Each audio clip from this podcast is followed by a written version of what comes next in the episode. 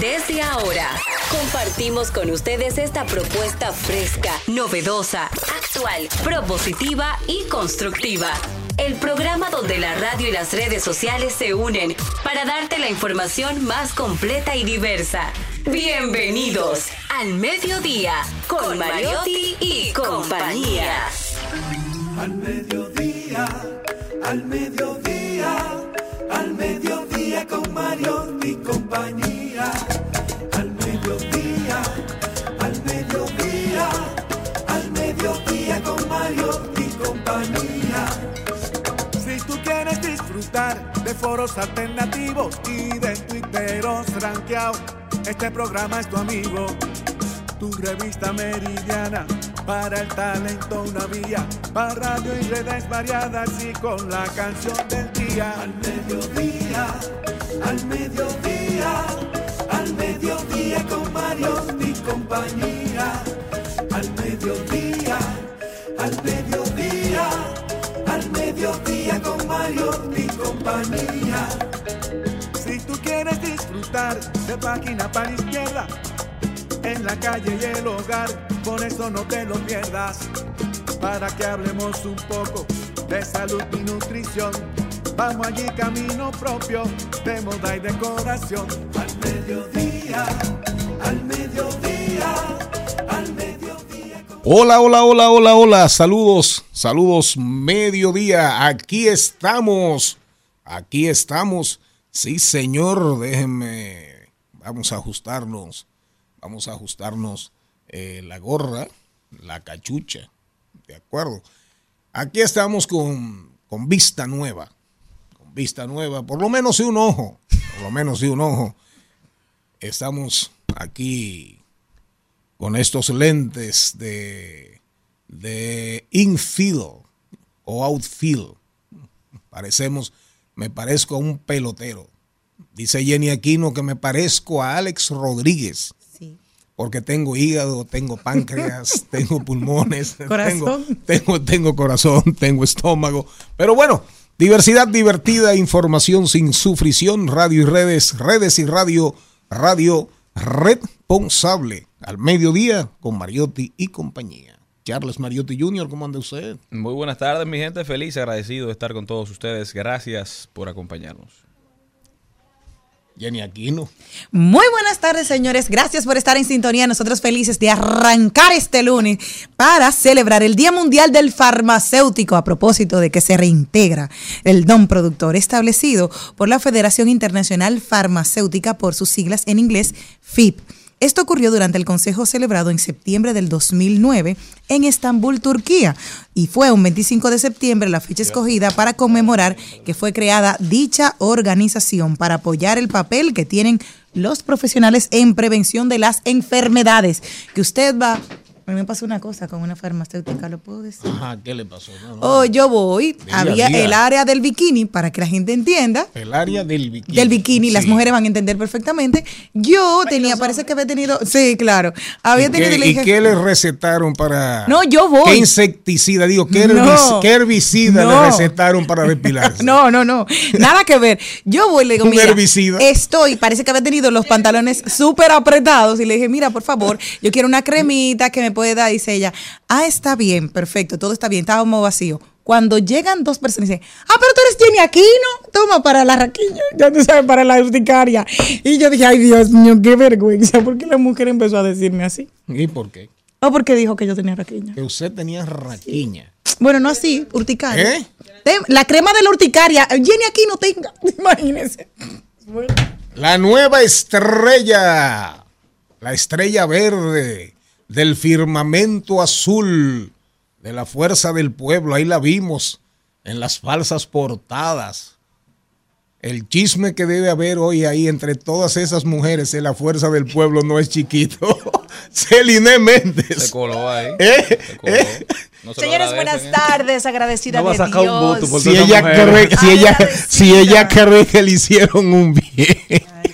Dios mío. ¿Cómo fue que saliste, mi amor? Bueno, no, no, pero me- dime. pero- no, pero yo te vi ahí. ¿Cómo fue que saliste así? No, pero bueno. Pero te veías bien, Señor, buenísima. saludar, jefe. buenísima. Jefe, hola, jefe, ¿cómo Hola, está? ¿cómo Gracias por ese permiso que usted me dio para ir de viaje, te, veía- te veías buenísima. Sí, salió bien la foto. Oh, sí, claro, digo yo. Entonces, ¿qué puedo hacer con señores? Buenas tardes, gracias por su sintonía. Yo, a mí me mandaron eso esta mañana y yo no, dime. Ah, te la mandaron. Sí. Seguro una aspirante a diputada por la Bueno, UNA.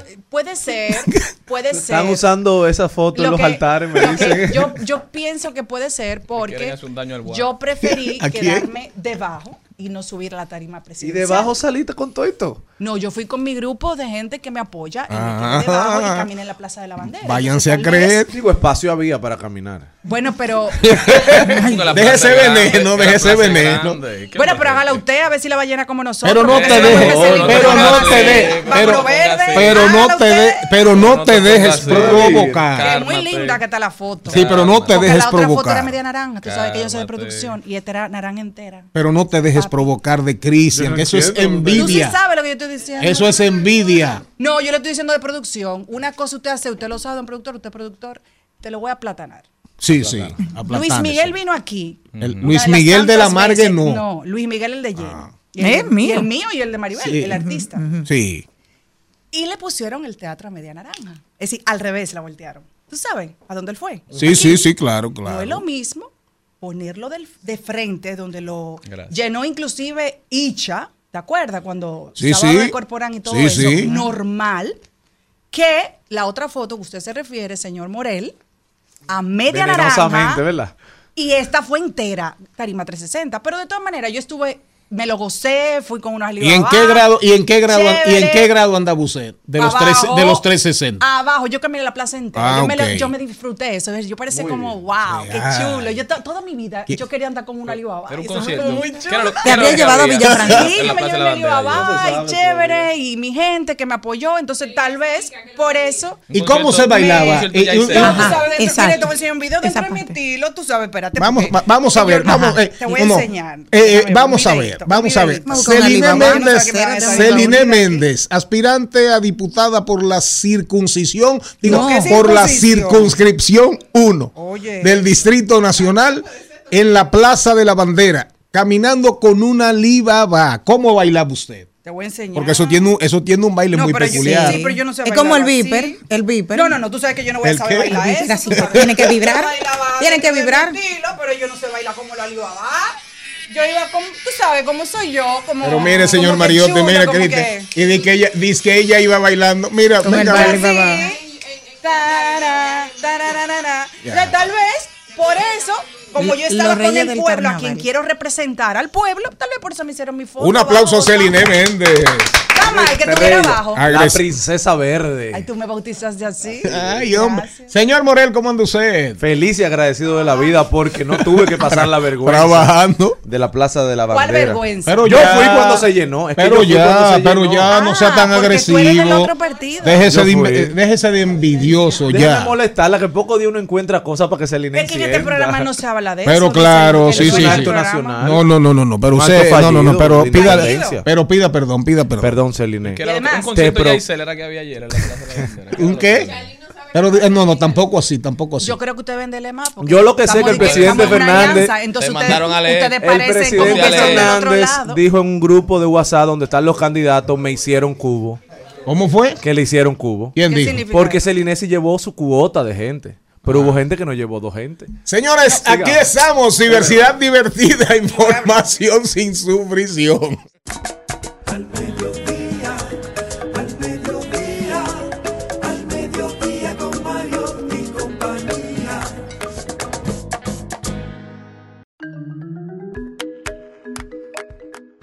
Recuerden, recuerden, no, vamos a comenzar a decir cada día, atención al señor Mariotti Jr., Charles Mariotti Paz, que estamos en vivo en la, en la cuenta de arroba al mediodía radio, en la cuenta de YouTube de arroba al mediodía radio, ¿verdad? Ahí es que estamos. Arroba al mediodía radio. Ahora mismo estamos en vivo en nuestro propio canal. Sí, señor. Un día como hoy. Atención, atención, atención. Déjenme quitarme eh, no los puede. lentes. No, no, O claro.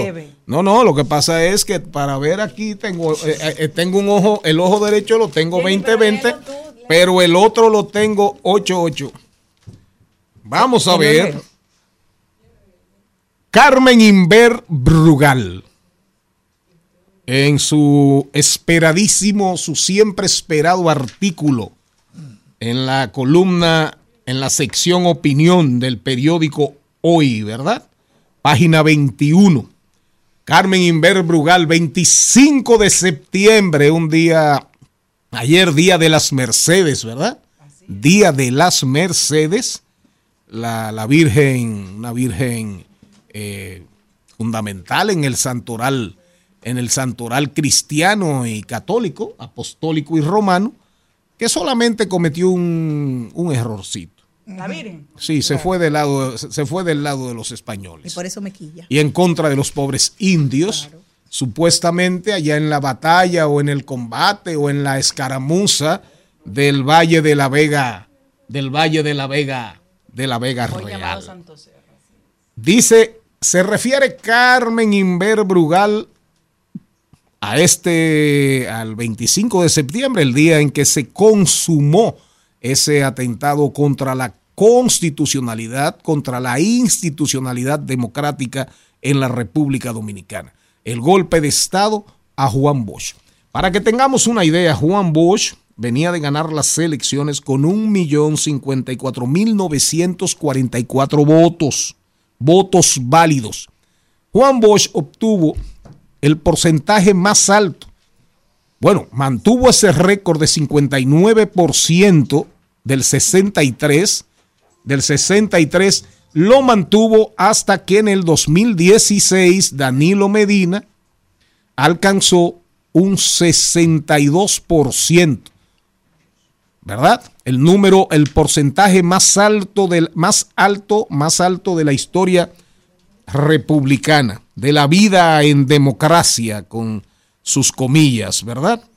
Entonces, dice ella, una parte súper interesante, el atropello contra el gobierno constitucional fue ejecutado en nombre de la supremacía de los buenos, esos apóstoles que se imponen siempre sin exponerse al escrutinio. ¿A quién se referirá? Cualquier coincidencia con el mundo de hoy, con el mundo de hoy, es eso, pura coincidencia.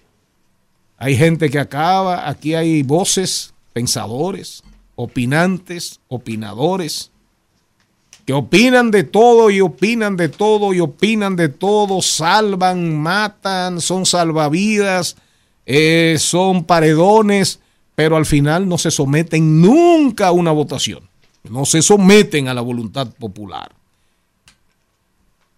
Esas, esos apóstoles que nunca se exponen al escrutinio, deciden, extorsionan, pactan. La voluntad popular fue convertida en mayoría ocasional. Oigan bien, ese 59% lo calificaron de mayoría ocasional. Y un acto notarial sirvió para suplantarla. Atención juventud, que nos escuche. Oigan lo que dice. Cualquier coincidencia es pura coincidencia con estos tiempos. Los periódicos compartían el entusiasmo. Aquel titular de prensa libre, desaparecida, prensa libre desaparecida, gracias a Dios. El titular decía, depuesto Bosch. Y su editorial, sin ambajes, manifestaban el regocijo. Oigan lo que decía. Hemos vencido al comunismo que trajo Juan Bosch. Pero la perla más hermosa, el diamante de ese otro día nefasto del 25 de septiembre, fue el editorial del Caribe. El editorial, de, el editorial del Caribe titula El golpe de ayer. Tal y como señala Acosta Matos en su libro 1963 de la guerra mediática al golpe de Estado, en la página 585, dice, un tanto más sobrio, pretendía disimular la algarabía, dice Acosta Matos. Oigan lo que decía el Caribe. Oiga esto, señor Mariotti Paz, señor Morel, señora Méndez, ustedes que quieren ir al Congreso Nacional. Decía el Caribe del 26 de septiembre del 63. La constitucionalidad, no cabe duda, se ha quebrado y el proceso democrático en nuestro país ha experimentado un retroceso. Pero oigan, oigan, oigan, qué genio era Germán Emilio Ornes Cuascu. El procedimiento empleado tal vez no era el más adecuado. Oigan eso. Oigan cómo cierra. Sí, se quebró el orden constitucional, la institucionalidad democrática se fue al carajo. Pero al final, dice él, como quien no quiere la cosa, el procedimiento empleado tal vez no era el más apropiado. De por Dios, de por Dios. Hoy, hoy celebramos, hoy celebramos la vida de Juan Bosch. Y miren ustedes qué coincidencia. Hoy murió una hija de Juan Bosch. 25 de septiembre muere Carolina Bosch, hija del primer matrimonio del profesor Juan Bosch. Con una, una señora, su primer matrimonio fue con una señora apellido eh, García.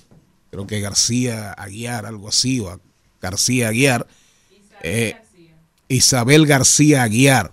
Don Juan tuvo, don Juan tuvo cuatro hijos, eh, dos con esta señora, León Bosch, el pintor, famosísimo pintor, eh, Carolina, quien falleció hoy, y con doña Carmen, con doña Carmen tuvo a Patricio, que siempre vivió en Cuba y se quedó en Cuba, y a Barbarita, a Bárbara, eh, que vive en la República Dominicana.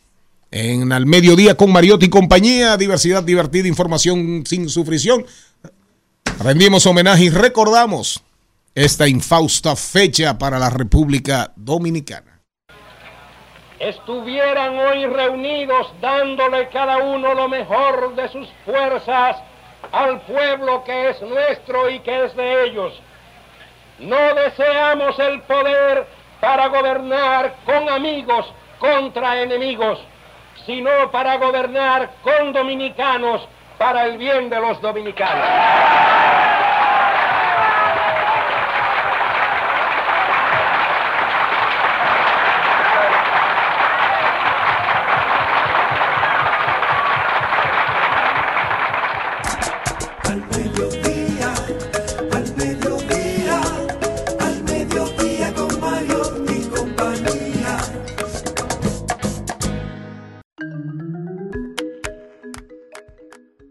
El programa de hoy tiene que comenzar y arrancamos ¿Cómo? con Juan Osiris No había comenzado. Mota. Comienza ahora ya el Ah. contenido, información sin sufrición, diversidad, divertida, radio no- redes, redes y radios, radio responsable. Usted no quiere que hablara, usted, usted- no quería que habláramos de Juan. Claro que sí, pero usted tiene que dejar de, de- de ofenderse tanto. Ya usted tiene una gorra, no se puede poner otro sombrero, líder. Juan Osiris Mota está con nosotros y hoy nos va a hablar, nos va a hacer una pregunta. ¿Estoy seguro en mi condominio? ¿Sí o no? Luego nos vamos con, ahí lo dijo, también rodaremos por el mundo, hablaremos de deportes. Y hoy Jenny Aquino nos trae buenas vidas, buenas vibras. ¿De quién nos vas a hablar hoy, Jenny? María Marte. de María Marte, chef. Prepárense para aprender un poquito más de la vida de María Marte. También Trending Topic, analizaremos las principales tendencias de las redes sociales. Maribel Contreras hoy nos trae a Evelina Rodríguez en De Paso y Repaso. Evelina es actriz y comunicadora y viene acompañada de Danilo Reynoso, actor y productor, que nos estarán hablando de su largometraje Cero Positivo, el valor de cambiarlo todo. También hablaremos de tecnología y doblaremos calles y enderezaremos esquinas con nuestro queridísimo Aníbal Hermoso. Después de mucho tiempo sin venir, aparentemente lo tienen bastante ocupado, aunque a usted no lo note. Aunque usted no lo note por los tapones, por la ineficiencia que han demostrado. Pero Aníbal viene más tarde y nos estará hablando de los pasos rápidos. Eso sí ha sido una buena iniciativa. Eso sí, eso sí ha dado resultado. Los pasos Los pasos rápidos. rápidos. A veces. Pon tú que sí. A veces. No, a veces. A veces. De transformación, claro. de la conducta. Eh, tiene eh, una pregunta. Se anuncian. No, usted- En no el programita eso. de ustedes. No, no, no, no, olvídese de eso, porque todo lo tergiversan. Miren, eh, recuerden que estamos por Rumba 98.5 FM para la provincia de Santo Domingo y el Distrito Nacional, Mambo 94.3 para Bávaro, Punta Cana, el país más hermoso de la República Dominicana, Premium 101.1 FM para el Cibao Central, Santiago, Moca, La Vega, Salcedo, Bonao y una esquina cualquier esquinita ahí de la, una esquinita de la provincia de Duarte. Los sábados y los domingos, el resumen de este programa en Telefuturo, Canal 23 al mediodía, a las 12 en punto, al mediodía con Mariotti y compañía, es el resumen por Telefuturo.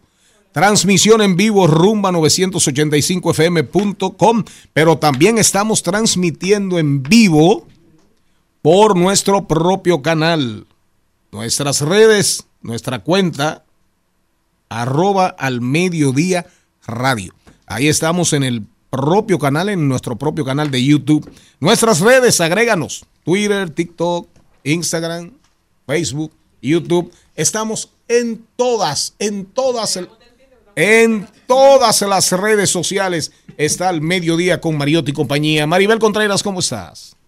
Excelente, bueno, hoy estaba yo pensando mientras lo escuchaba que, que septiembre es un, un mes con mucha historia, con mucho dolor. Así es. Wow. Allende. Ah, sí. Allende. Juan Allende, Bosch. Chile. O sea, siempre Por la Torre Gemela. lo de las Torres Gemelas, la, la, la democracia comprometida. Increíble, una, una lucha que libramos eh, día a día. Más Neruda también, que Sí, murió claro. 23. Neruda, eh, Chile y Allende. Botero. Eh, sí, ahora, bueno, ahora, ahora se suma el gran artista colombiano eh, Fernando Botero. Eh, Fernando Botero, que era, era No, mi, nacimiento. era mi pintor, mi pintor favorito. Siempre recuerdo, siempre recuerdo con mucho cariño cuando me pidió que modelara para él.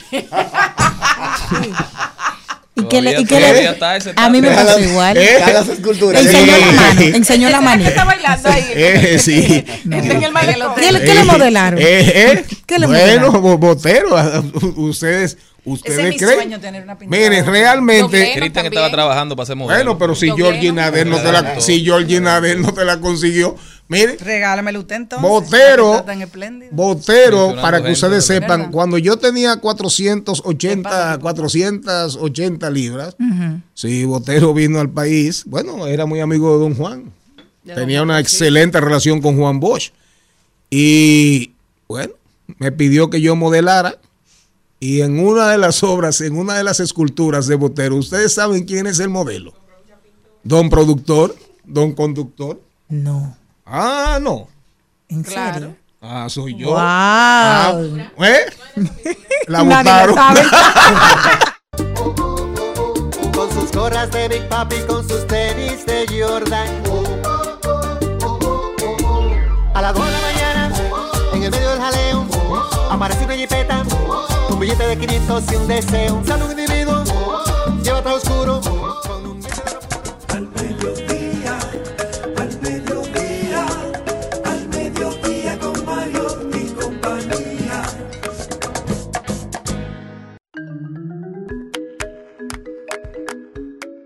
Ahí sonaba el nuevo mambo de, no de Omega, el nuevo mambo de Juan Luis Guerra. Exacto. Porque me dicen aquí en cabina, siempre, siempre tratando de disminuir a Capotillo, a la 42, al Dembow, a lo que sale de las entrañas mismas de las freidurías, de las frituras. De los Ah, colmados. de que Juan Luis. Guerra reivindicando Omega. No, no, no. Omega reivindicando a Juan Luis Guerra. Buscando Juan Luis nuevos mercados. Eh, Es así, véanlo también en la Nuevos doble vertiente. Es un, públicos, es un ganar-ganar. Claro. Eh, Es un ganar-ganar. Yo creo que con esa producción de Juan Luis con Omega, gana Omega, pero gana Juan Luis. Ganan los dos. win-win. Ganan los dos. Es win to win. Es ganar, ganar. Osiris Mota Jr., ¿cómo andamos? Todo bien. Si es que andamos. Se anda, se anda. En la nueva anda. temporada, pero vestido de verde. Amén. Sí. Estamos O sea, que tú estás con Celine. Sí. Porque apoyo también emocional. Sí, pero no provoquen esa avispa que ya picó. La No, no, picaron sí, sí. ahorita y, y- Le- y al- le diste ya. Cristian alborotó el panal. No, y tú también. De mala manera. De mala manera. Vamos a ver esta Botero. pregunta. Una pregunta muy importante. En un país donde clase media, clase media media, clase media baja, eh, viven condominios. Viven condominios. Horror. Diferentes precios, diferentes Para espacios gustos, físicos para para, todos los todos los gustos. gustos y colores. Pero esa es la realidad. La pregunta y las respuestas, si es que las hay. ¿Estoy seguro en un condominio? Mire, la pregunta viene, no sé si recuerdan, 18 de septiembre, el conato de incendio o el incendio materializado residencial Mil Hojas en Santiago. Se Donde, incendió un vehículo. donde y- presuntamente un vehículo de gas entra al parqueo soterrado del residencial y expande el incendio a 22 vehículos. Eso. 22 vehículos. 17 quedaron totalmente para liquidación. Y para usted que no choca y dice que no necesita el seguro full, o para usted que pasa más tiempo fuera del país y su vehículo está parqueado y no tiene ningún tipo de riesgo, pues mire, le llevaron con delivery el incendio a esos 22 vehículos. ¿Y entonces qué hace uno? Entonces, mira lo interesante, cuántas coberturas se activan. ¿Le en un llevaron solo con hecho. qué? ¿Le llevaron con Con qué? delivery. ¿Cómo así? Ojo, porque un vehículo, ah, se dice que fue un taxi de gas propano, entra al Ah. parqueo subterráneo, se incendia y se queman los decir, 22. ¿Qué fue lo que no entendí? Fue un delivery, Claro, pero seguimos. a, a la casa le llevaron. Entonces, la primera parte, se supone que quien es responsable del hecho es quien ocasionó el incendio, o sea, el dueño o el vehículo incendiado. Ahora, entendemos que va a tener capacidad financiera para hacerle frente a esos 22 vehículos, comenzando con los 22 vehículos. Pues le cuento que hay una póliza muy barata, que es una póliza de responsabilidad civil a terceros, que está llamada a cubrir esos daños. Ahora bien, No siempre incluida. No, no, siempre está incluida. La póliza de vehículo como tal tiene hasta un millón de pesos para daños a terceros. Tú puedes, esa es la, la- la mayor. Ahora, tú le puedes agregar 3 millones, 5 millones y hasta 10. Por lo general te dan 5 millones y eso costaría una razón de 3 mil pesos anuales. Pero estamos hablando de 22 vehículos. Entonces, hay un tema importante. La falta de regulación y de normativas para estos próximos legisladores hay que tomarla en cuenta. Porque el tema de los vehículos de gas está correctamente regulado. O sea, ya tenemos muchos vehículos de gas, sobre todo Hyundai y taxi. Yo sé que hay instalaciones de gas sumamente profesionales, pero ¿quién le da seguimiento al tema del mantenimiento? Claro. ¿Quién le da seguimiento al Nadie. tema del manejo cuando se va a llenar la bomba de gas? Entonces, si no está correctamente en mantenimiento, pueden pasar situaciones como esa. Y lo vamos a seguir lamentando, no solamente en pérdida económica, sino en fatalidades. Y tenemos el caso de San Cristóbal, que recién pasó. Pero eh, eh, cuéntame, ¿qué entonces hacen esas personas? Mi vehículo fue el número 18 en incendiarse. ¿Qué digo yo? Bueno, vamos, en primer lugar, vamos a, a dar por, eh, por sobreentendido que quizá una persona que anda en un vehículo de gas Hyundai no tiene la capacidad financiera para hacerle frente a los 22 vehículos. Entonces ahí se supone que cada quien va a tener que activar la cobertura de su póliza. Y la si empresa, y la empresa que, que- que- que- que llegó ahí. La empresa, no, porque era un, era un taxi. O sea, Ah, era un taxi, presume era un Uber, era un Uber. era un Uber. Y Uber no, y Uber no. Recuérdense que el esquema de Uber, eh, ellos no se hacen responsables. Socios conductores. Son socios conductores, exacto. Entonces, la póliza de vehículo, el seguro full, como se conoce comúnmente, o riesgo comprensivo, cubre, si tiene esa cobertura, a los que se quemaron. O sea, tienen que activar su póliza, tienen que tenerla. Esa es la primera parte, pero otra parte más importante. El edificio se vio afectado, todo el parqueo, y lo que es peor, pudo estar afectando las estructuras del edificio. ¿Ustedes saben qué pasaría? Que si se declara inhabitable, habría que demolerlo, en el peor de los casos. Es una consecuencia directa de un incendio de un vehículo que entró, que ni siquiera es un vehículo del condominio. Entonces, Sí, sí. ahí viene la otra parte. Imaginando que eso hubiera pasado así. Si cada condominio, si cada dueño de apartamento no tiene un seguro de incendio, tiene problemas. Y ojo, tiene que tener seguro de incendio y estipular que diga claro que le cubran causas indirectas, porque no afectó directamente, o sea, no fue un fuego que, se, que comenzó en ninguno de los apartamentos como tal, fue Exacto. externo. ¿Están entendiendo? Entonces, miren las situaciones que pasa que se desprenden de simplemente un vehículo visitante de gas propano entrar. Yo vi un artículo bastante interesante de un ingeniero civil y sobre todo consultor de seguro, que él decía la posible causa porque no se entendía cómo un incendio se había propagado tan rápido a 22 vehículos. Y ahí viene otra situación, y por eso hablo mucho del tema de las normativas y las regulaciones si se están dando seguimiento.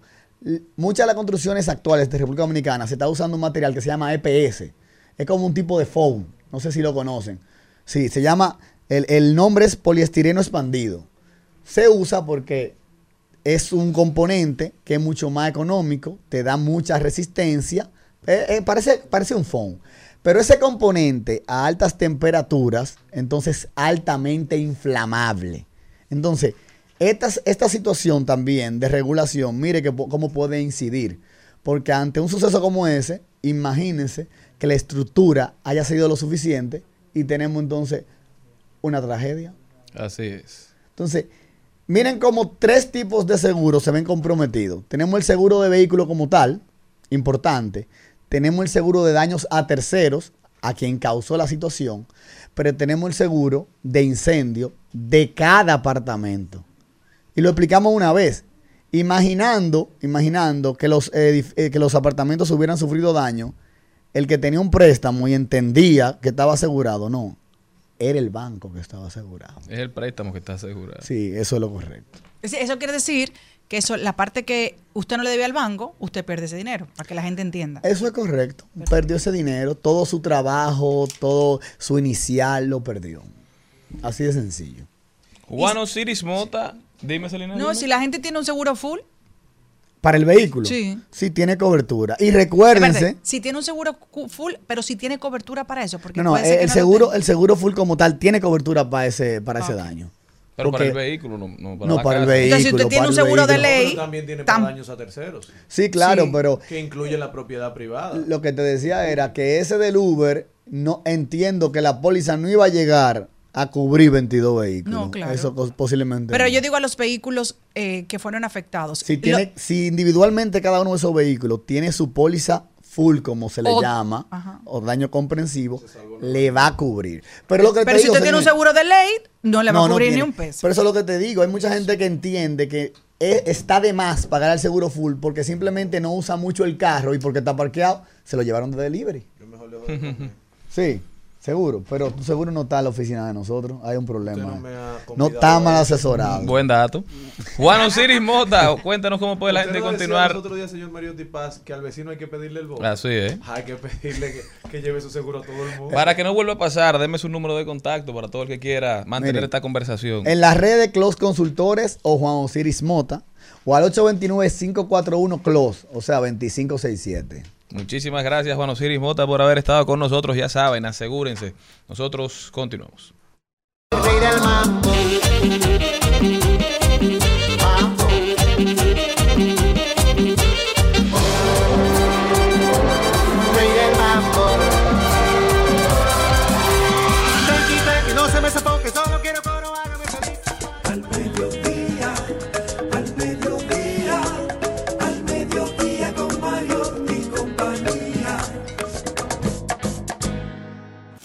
En Al Mediodía, con Mariotti y compañía. Clave A. Y ahora, vamos con Clave A. Agradeciendo, agradeciendo la, la- la audiencia, la sintonía. Nuestro amigo allá, Papucho. Tenía, tenía que ser Papucho. Papucho es un profesional brillante de las matas de Farfán. Él me envía a través de un amigo. Le dice, mándale a Yuyo. Yo soy Yuyo, ¿verdad? Sí, Junior, Junior, Junior. ¿Por qué te decían Yuyo? Junior, Junior. Ah, y, Yuyo, y ya. Papucho estaba oyendo el- la chercha que teníamos de cuando me tocó a mí ser modelo de botero, ¿verdad? Lo y me, y- y- serio, la gente lo sí. y me mandó, me mandó una foto, me mandó una foto de un cuadro de botero. Y Papucho, precisamente, Papucho me relajaba muchísimo, a mí me hacía bullying, el acoso de la época. Exacto. Y me decía, había una canción famosísima que era La gorda se me va, la flaca se me queda, algo así. Entonces mi mamá, que en paz descanse, me decía, cuando te digan la gorda se me va, yo era gordito, tú le dices la tal cosa de tu mamá.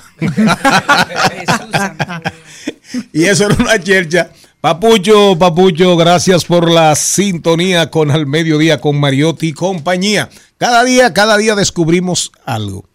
En esos días vimos una información. eh, eh, usted, eh, Wikipedia, el genio, ¿verdad? El genio, el Alvarito Arbelo del siglo XXI, Wikipedia, decía, sale con frecuencia, ¿por qué no se vuela sobre el Océano Pacífico? Bueno, sobre el Océano Pacífico no se vuela por ninguna condición en particular, de un tema electromagnético ni nada por el estilo. Pura y simplemente los aviones prefieren no volar por ahí porque en el Pacífico no hay aeropuertos. Si hay una emergencia, pararán pam pam, para abajo. Y usted no hay aeropuertos para aviones, para un Airbus 320, 321, ya después, de- eh, ya cualquier avioncito tiene problemas, porque no hay aeródromos, no hay aeropuertos. Pero bueno, ahora resulta y acontece que está prácticamente comprobado que existe un quinto océano. ¿Usted oyó, señora Méndez? ¿Oyeron todos? Un quinto océano. Nosotros en la escuela, ¿qué aprendimos? A Atlántico. Pregúntele a Cristian, que sabe. Cristian, ¿cuántos Ajá, océanos ajá. hay, Sí, Cristian? Sí, sí, sí. Vamos. Sí. Oye, dijo dos. No, no, pero por favor responda. ¿Cuántos océanos a usted le enseñaron en la escuela? ¿Cuántos océanos hay? El Océano Atlántico. Uno. El otro, el próximo. Mire, en la escuela nos dijeron que era el Atlántico, el Pacífico, el Ártico y el Índico. Sí. Cuatro, ¿verdad? Sí. Cuatro. Ahora resulta, Jenny Aquino nos va a explicar en el, en el segmento clave A, hay un quinto, el Océano Austral. Jenny Aquino. Sí, sí, precioso, austral. Me llamó. Pero no queda por Australia, por si acaso, necesariamente. No. Realmente, esto se encuentra en la masa eh, de- del polo sur. Está ahí alrededor de lo que sería el océano Ártico. Yo busqué por cuál es la diferencia entre el mar y el océano. Normalmente el mar tiende a tener eh, visible hasta, es la cantidad, por eso, de arena que tú puedes tener de un lugar a otro. O sea, recuerden que las divisiones como mientras un poquito de... tienen un límite hasta donde se puede llegar a decir mar por la cantidad de arena que tienen y a partir de ahí todo lo otro se divide en océanos. Por eso teníamos estos cuatro. Ahora, de- desde el año 2021, se considera que hay un nuevo océano austral. Este está situado alrededor de la gigantesca masa de tierra helada en el polo sur de nuestro planeta. Las razones para añadir este océano a la geografía marina se basan en la propia idiosincrasia de las aguas que rodean el continente helado. Las corrientes y características de este océano em, al final se han visto reconocidas como independiente del Pacífico, del Atlántico y del Índico. Pero contaban también en Yves Science, que fue quien lo descubrió, que muchos científicos han hablado del océano austral desde hace décadas. No obstante, como no había un acuerdo internacional sobre el mismo, se decidió que no había manera de ponerlo en archivos oficiales sobre la geografía marina. Esto, ya que es agua pasada, nunca mejor dicho, todos debemos de dar la bienvenida a este nuevo océano llamado austral. Pero hay mar tan grandes, porque se dividen en diferentes... em, en diferentes categorías, como son el mar Mediterráneo, que también tiene una gran dimensión. El Mare Nostrum. Exacto, está eh, las bahías, como se, se dividen también Bahía de Bengala y Golfo de México, que son las otras tres divisiones que hay. Pero cada día aparecen cosas. Pero Así usted es. sabe que hablando de, de océanos, eh, la marca Blanc Pan, una marca de reloj. Sí, así es. famosísima, ¿verdad? Hizo Famosísima. una- hizo una. Mira, el señor, el señor Lector Luis Mejía tiene uno. Con la marca Swatch. Ellos están haciendo una colaboración parecida a la que hicieron con Omega. Y la lanzaron y está muy solicitada y es en honor a, a los cinco océanos. Empezando, vamos a ver. Son diferentes colores, son relojes de, de un plástico especial. El primero es el del Arctic Ocean, que ese es el azul. Ártico. El segundo es del Pacífico, que ese es el verde. Digo, el amarillo, perdón. El tercero es del Atlántico. El cuarto es del Océano Índico. ¿Y ¿Qué colores son los otros? Ah, verde. Ajá. El del Índico es verde. El del Atlántico es azul. El del Antártico es blanco. Como gris blanco. Pero realmente al que ellos, al que se refiere Black Punk con Swatch, porque eh, para que lo entendamos, Swash, Swash le fue ma- más, bien que el carajo con la alianza que hizo con Omega. Y reprodujeron el Omega Speedmaster, que es el reloj más emblemático de Omega. Y le ha ido, esos relojes se han vendido como, eso se ha vendido en Europa, en Estados Unidos, que la gente hace fila para comprar un Omega Swatch Speedmaster, que rinde homenaje a la luna, a los planetas, porque el Omega Speedmaster fue el reloj que llevaron los astronautas en la misión espacial que llegó a la luna, el Apolo 11. ¿De acuerdo?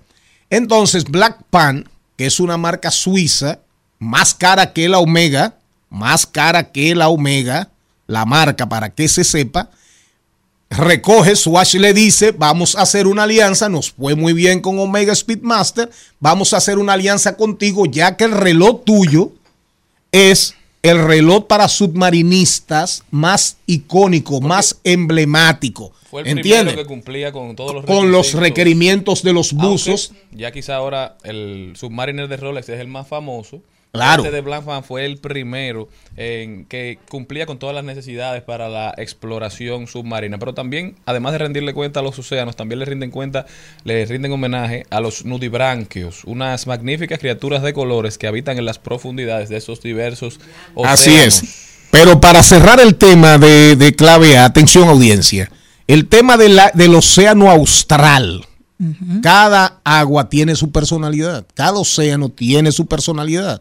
Entonces lo que plantean los científicos es que hay que seguir ahondando, profundizando, porque hay un tema. ¿Cuál será el efecto del cambio climático en el océano austral?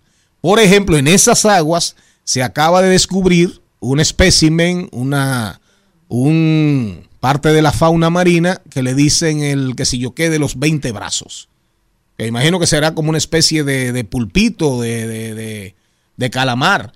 Pero realmente ahora el tema es ver cuál es para concluir y decir sí, no hay océano antártico.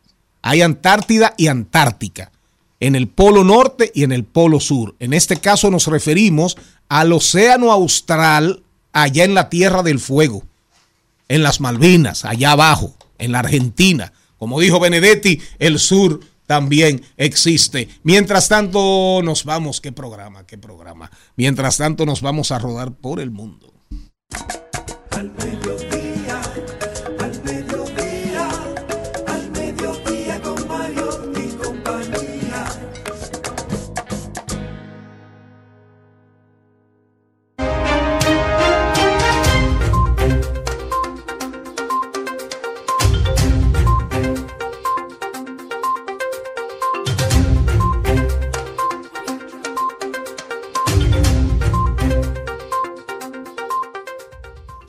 A rodar por el mundo. Sí, señor. Ya anduvimos por allá abajo, allá abajo, allá abajo, allá abajo. Geografía. Sí, señor. Pues yo me quiero ir Andu- por España. anduvimos por Chile, anduvimos por la Argentina, la Tierra del Fuego, el, el cruce ahí, el- un mar peligrosísimo ese. Ahí hay mucha gente que se ahogó. Oh, Allá abajo, cruzando ese estrecho de Magallanes. bueno. ¿Eh? Y ahí abajo en el Cabo de Hornos, allá en Sudáfrica, allá abajo. Esos son mares peligrosos. Peligroso de verdad. Sí, señora. Eh, Maribel Contreras se va para España. Bueno, eh, un tranquilo, señores, un tranquilo pueblo del sur de España quedó estremecido después de que surgieran imágenes de niñas y jóvenes de la localidad desnudas generadas por la inteligencia artificial y que éstas circularan en las redes sociales sin su conocimiento. Las imágenes fueron creadas usando fotos de dichas niñas completamente vestidas, muchas de ellas extraídas de sus propios perfiles en las redes. Luego fueron procesadas mediante una aplicación que generan una visualización imaginaria de cómo se vería la niña sin ropa. Hasta ahora, más de 20 niñas y adolescentes entre los 11 y los 17 años han denunciado que fueron víctimas de la aplicación en Almendralejo y sus cercanías en la provincia suroccidental de Badajoz. Esta no es la primera vez que sucede algo así, que la inteligencia artificial eh, alguien hace esto en la inteligencia artificial. Mujeres de todas partes del mundo eh, me han escrito explicando que esto le ha sucedido y que no saben qué hacer. ahora mismo está sucediendo por todo el mundo. La única diferencia es que en Almendarejo hemos armado un escándalo con esto. Se recuerda también que hace un tiempo la cantante Rosalía eh, circuló una foto de ella con el pecho desnudo que fue publicada en las redes sociales y que también fue fruto de un trabajo con la inteligencia artificial.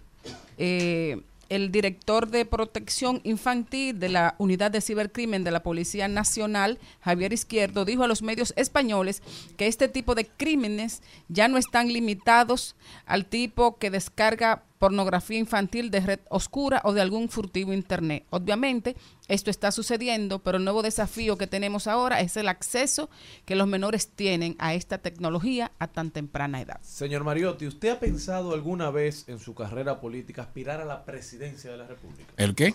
Aspirar a la presidencia de la República en su, en su carrera política. No, yo, yo estoy concentrado, yo estoy concentrado ahora en... No, no, en, en- Yo estoy concentrado en ver qué me toca de la herencia de Botero. Bueno, yo- lo que yo sí sé es que si usted pensara Eso, ser en eso es que yo estoy. candidato presidencial hiciera lo mismo que está ocurriendo en Panamá, donde Martelín ha decidido llevar a su esposa como candidata a vicepresidenta. Pero en Panamá, Martinelli será. Martinelli. Martelí es de Haití. Mickey, Sería. Mariotti y Margarita. Esta persona me conoce de arriba abajo. Oh. Hemos pasado por cosas buenas, malas. Y- Hemos viajado. Es una persona que O sea, me a su conoce esposa. Sí, a su de pies a cabeza. Me conoce de arriba abajo, por atrás y por adelante. Ay, Es Dios. una persona en la que yo confío. Él dice que nadie mejor que Martinelli. mujer Y Martinelli está aspirando otra vez. presidencia, Claro que sí. Y Martinelli, Martinelli no fue presidente de Panamá ya. Sí, sí. Claro. ¿Cuántas Y- y vacunas se puso? está condenado, él sabe, lo está haciendo en el, en el análisis político. Sí, para sí, que sí. Ante su impedimento eh, de ganar, que lo jodan, dejar a la presidencia. Pero miren, a propósito de lo que dice Maribel Contreras, atención Malena, atención Charles Mariotti Paz, eh, Jenny Aquino, Celine Méndez. Eh, no, no, porque eh, usted, usted, usted acaba de hablar. Eh, miren, eh, búsquense, señor Mariotti y Maribel Contreras, a propósito del comentario de Maribel de Rodando por el Mundo y de lo que acontece, pasó en España con el tema de la inteligencia artificial. Eh, le recomendamos a nuestro staff, aquí, al staff de aquí, la lectura del libro de Douglas Rushkoff. De Douglas Rushkoff, que es un escritor de marxista, es, es marxista, ¿eh? Y lo ejerce y lo escribe y lo justifica. Él tiene un artículo, un libro ahora reciente, no recuerdo exactamente, donde él hace una, él trabaja una especie de revelación que tuvo en el 2017. Y en esa revelación él plantea que lo invitaron a dar una conferencia en un resort de super lujo en California, escondido en el desierto californiano, que luego resultó ser, oigan bien, una reunión de los cinco grandes, de los cinco grandes ejecutivos, mil millonarios, no multimillonarios, mil millonarios La élite tecnológica. Sí, sí, mil millonarios. Él los, perdón, él los denomina como mil millonarios. Y el tigre dice, oigan quienes estaban ahí, según él, en esa revelación, pero él, lo- él coge eso como para, para deshilachar el tema, para plantear algo súper interesante. Él dice que eh, Zuckerberg, ¿cómo se llama? El otro, eh, Besos, el de Amazon, eh, eh, Zuckerberg, eh, Zuckerberg, el de Meta, el de, el de Meta, eh, Elon Musk, el que se inventó, el que se inventó el tema, no, no, el cómo se llama, el de la inteligencia artificial, el de la empresa esta eh, super tecnológica que se llama, déjame ver, espera, déjame buscarlo. El, ah, el de Sam Arman, que es el de Open, el de Open, el de la inteligencia artificial, y el de Coursewell, que es el de Google, y Peter, y Peter Thiel, que es el de Palantir, que es una super tecnológica. Entonces él dice que esos cinco tigres, ellos están preparándose para sobrevivir el Armagedón. Claro. El Armagedón. Es decir, ¿a dónde nos va a llevar? ¿A dónde nos va a llevar la inteligencia artificial? Búsquenlo. Se llama Douglas Rushkoff. Se escribe R-U-S-H-K-O-F. O-F-F. Tiene 62 años. Escribe sobre estos temas y oigan cómo él lo plantea. La élite tecnológica se prepara para el apocalipsis porque ve cerca el fin de la civilización. Entonces él dice que Zuckerberg se va a refu- a refugiar en el metaverso, que Elon Musk se va a ir en un cohete. Entonces él, en función de la ocupación de esas grandes empresas, de los mil millonarios, él dice, ellos supuestamente tienen garantizada, cuando venga la rebelión de las máquinas, que Asimov y todos los escritores eh, de ficción lo han promovido y han hablado de ella, ellos dicen, ellos están preparando su retirada y su salvación. Oigan bien, para que entendamos de qué estamos hablando. Último. Me voy para Nueva York y es que un estudio publicado por la revista de resucitación liderado por la Escuela de Kronchman, Medicina de, de la Universidad de Nueva York, demuestra que los pacientes que fueron resucitados y reanimados luego de un paro cardiopulmonar tenían... em, patrones cerebrales relacionados con el pensamiento y la memoria, por lo cual pueden recordar todo de una vida del más allá. No son alucinaciones. Bueno, Señores, y para cerrar, nos vamos a quedar aquí. Los invitamos al segundo Congreso Académico Internacional sobre Derecho de la Regulación Monetaria y Financiera que organiza la Superintendencia de Bancos de la República Dominicana en el auditorio de la Universidad Iberoamericana. Tendrá muchos panelistas, conversatorios sumamente interesantes, empezando con conquistas y estado actual del sistema monetario y financiero, dictado por el subgerente de supervisión de la Superintendencia de Bancos Dominicana y un representante de la Superintendencia Financiera de Colombia. También justificación de la necesaria intervención y regulación de la administración en el sistema, tendencias y herramientas para el control eficaz de riesgos. Temas tan interesantes como la protección de datos frente a la digitalización de los servicios bancarios. Conozca esto y mucho más en esta segunda edición del Congreso Académico Internacional sobre Derecho de la Regulación Monetaria y Financiera. 29 de septiembre, Auditorio de Unive. Vayan a las páginas de la Superintendencia en Internet, en Instagram, para poder inscribirse totalmente gratis. un aplauso, un aplauso a, a la superintendencia de bancos. Sí, se anuncia aquí, se anuncia aquí. Sí, siempre. El libro se llama La vida en las trincheras del hiperespacio. Algo así, más o menos. Pero recomiéndelo, Daniel Rushkov. La pregunta, la pregunta, eh, la pregunta, él Douglas, dice. ¿no fue que tú dijiste? Eh, no, eh, Douglas, Douglas, sí, Douglas, Douglas, Douglas Rushkov. él lo que plantea es, él tengo dice, una buena noticia, "L- Pepe. les conviene a esos mil millonarios hacer sus búnkeres en Nueva Zelanda o Alaska. ¿Qué amenaza es la más probable de ese para ese apocalipsis? ¿El cambio climático o la guerra biológica? La guerra nuclear, la guerra biológica, el cambio climático o si los guardias de seguridad se volverán en contra de ellos o las máquinas creadas por la inteligencia artificial serán, ellos serán sus primeras víctimas. Oiga, qué bendita reflexión. Se llama Douglas Rushkoff. Cómo los mil millonarios quieren escapar y sobrevivir en el apocalipsis.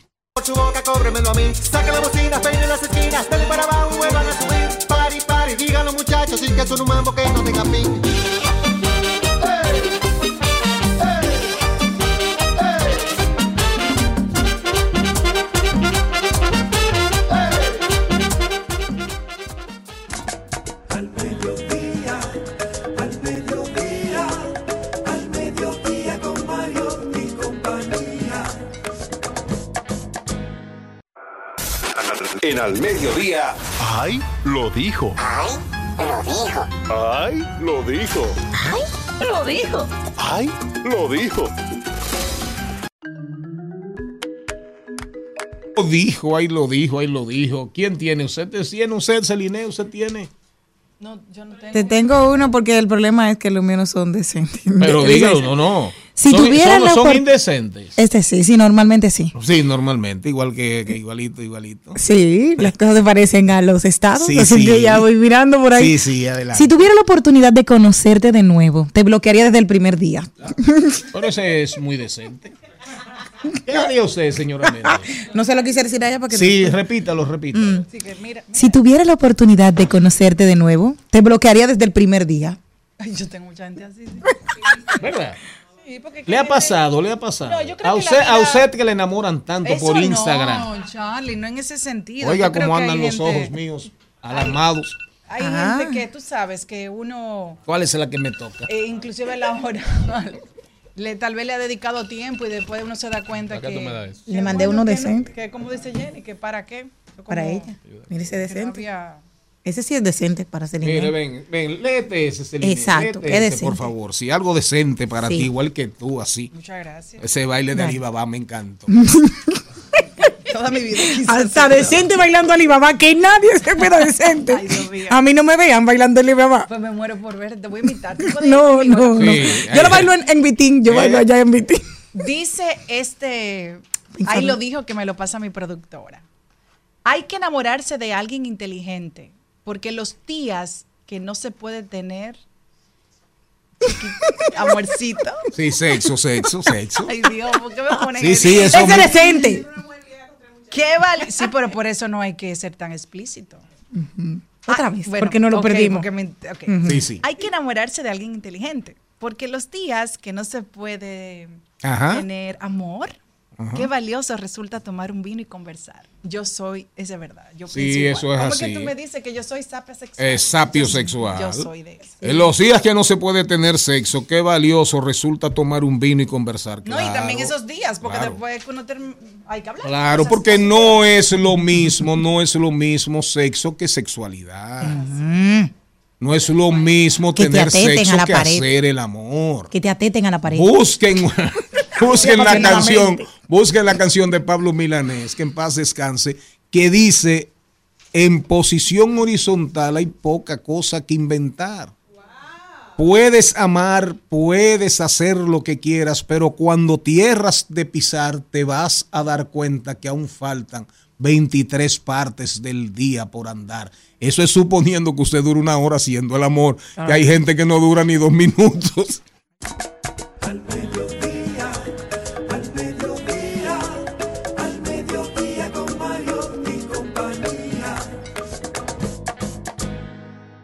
En Al Mediodía, con Mariotti, con Mariotti y compañía, hablemos de tecnología.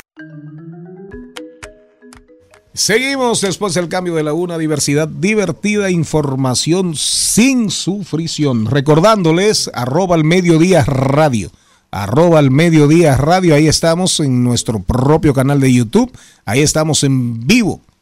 Y Mambo 94.3 para toda la región, para, digo, la provincia, provincia de la Altagracia y Punta Cana, el país más hermoso de la República Dominicana.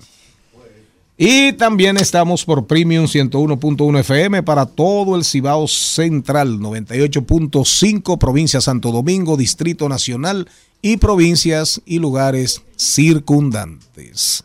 Jenny Aquino, es verdad, el, eh, un teléfono inteligente que te lleva a los latidos, Celine Méndez, explícame. Yo, a mí me regalaron uno, a mí me regalaron un Huawei, eso es chino. Ay, sí, mi como Sí, entonces me decía, me decía las cosas en mandarín, era lo primero. ¿Usted lo entendía? Ah. No, yo no entendía. Era para que no se mortificara. No, yo no entendía esa vaina. Pero llegó un momento que me tenía loco. Que si los latidos, que si los pasos que daba en el día. Y eso termina, eso termina aumentándote el cortisol, jodiéndote el cortisol. Claro, el estrés. El estrés, la enfermedad más grande del siglo XXI. El estrés y del siglo XX. Entonces, ahora hay uno, ahora hay unos que son mucho más, mucho más inteligentes y, preparen, y pretenden tener en el reloj un ecocardiógrafo. Dígame eso. Sí, hay algunos. Eso es confiable. No. Me estoy muriendo. No, no se puede. Me no, va a dar por- un infarto. No, no, Ay, la ansiedad mío. lo mata. ¿Eh? No, no, no, no. Aquí incluso tuvimos a la doctora. Taquicardia. Sí, brandicardia también. Braquicardia. Exacto. Mire, eso es el diablo. Sí, porque acaba con una se vuelve una locura el corazón. Entonces, Realmente, ¿qué tan aquí, confiables son? Estaban hablando aquí, la doctora, si usted no lo ha visto, búscalo en nuestro canal de YouTube, la psicocardióloga Pamela Félix, que habló de ese tema. Dice, Psicocardióloga. Sí, ¿se acuerda? Sí. Que vino. Ella habló con nosotros y una nos carrera dijo, nueva. Sí.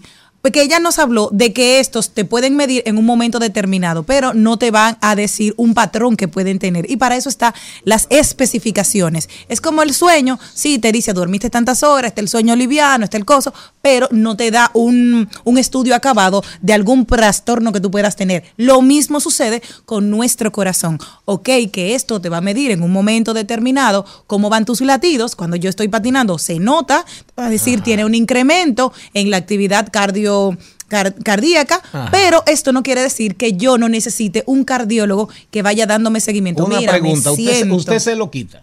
Sí, para bañarme. El reloj, ¿puedo el reloj que estamos ¿Qué, hablando? qué más? Pero yo, lo pero, sí, pero, hay mire, gente- hay gente pero yo lo único, como yo que nada Tú te más bañas pero que lo único, lo Tú te único, bañas sin quitártelo. Ahora pero lo explícame. único que yo le pregunté a esa señorita fue, oigan bien, usted se lo quita, pero claro, usted se lo quita para bañarse, Sí. Hay un merengue. pero no se lo quita para Usted se patinar, lo quita. Ah, no, yo No. se lo para quita dormir. para dormir, No, ¿eh? no. Se lo quita. Debe ser cuando me voy a bañar solamente. Tú sabes que. Usted se lo quita. Yo ni uso reloj. Ah, bueno. No uso nada. No, usted no tiene que quitarse No, nada. lo, lo aretito. No, claro. Una cosa. Lo que es sí con me, ropa. Lo que sí llama la atención de una manera positiva. Me parece un chiste. ¿Cómo se llaman los, los, los, los argentinos? Le Luthiers. Sí, lo entiendo. Le Luthiers son que se llaman los argentinos famosísimos. Que cantan. Sí, sí. Perdónalo. Sí. Lo que sí me llama la atención de una manera positiva es, por ejemplo, si, si mi padre, eh, que Sí, vive solo, padre. tiene un Que reloj, se lo quita. Uno le puede poner que si le ocurre cualquier cosa que tal vez no es Sí. que sea confía de una manera de confianza al 100%, te manda una alarma, me manda una alarma, a mí una alerta para ayudarme a darme cuenta que le está pasando algo de salud. Pero hay una cosa que hay- donde se puede separar. Puede ser que estén en autogratificación y los latidos incrementen. Y eso te manda una alerta. Sí, Jenny, pero si tú te acuerdas Ah. de tu papá y de tu mamá, Maribel, explícame raro, esa parte. Autogratificación. Cuando uno se da ¿El las qué? gracias. Gracias.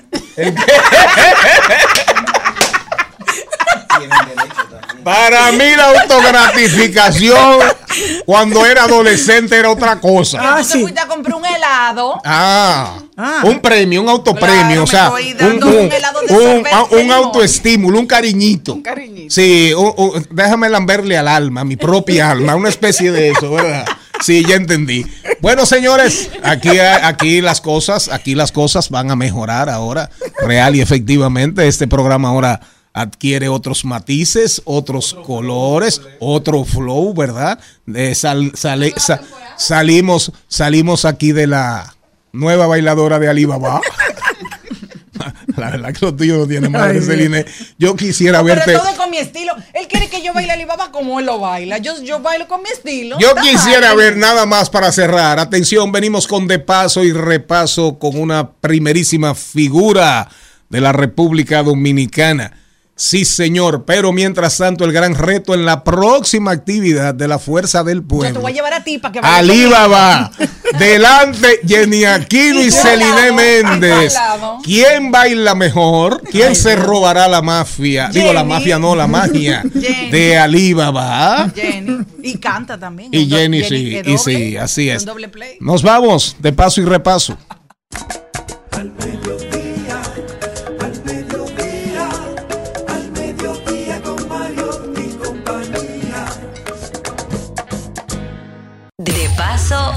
De paso y repaso. En Al Mediodía, con Mariotti, con Mariotti y compañía. Te presentamos De paso y repaso.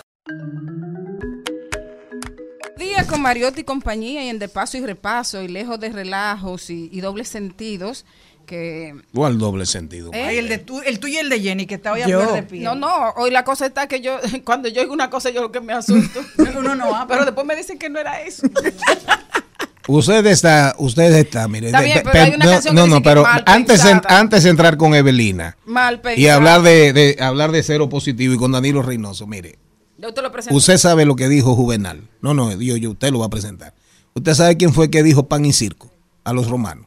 Juvenal. Y nadie habla de Juvenal. Ah, que pan y circo, que Pan pan, y circo. circo, y él dijo, ustedes degenerados romanos no saben más ahora que pedir pan y circo. Y usted con su mente, no voy a decir que enferma, pues usted es una mujer brillante, usted cree que todo es doble sentido. Lo que yo dije ahorita no es doble, es triple sentido. Ay, para que no claros. De manera sincera. Adelante. No, la, la mujer de la autogratificación se fue lejos. Bueno, sí.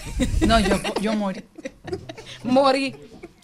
Bueno, señores, tenemos como invitados a, dos amigos, dos personajes de, del mundo de la pantalla, del mundo del entretenimiento dominicano, del mundo del cine. Eh, sus películas, sus trabajos hablan por ellos. Evelina Rodríguez, eh, No es lo que parece, eh, Guayabo,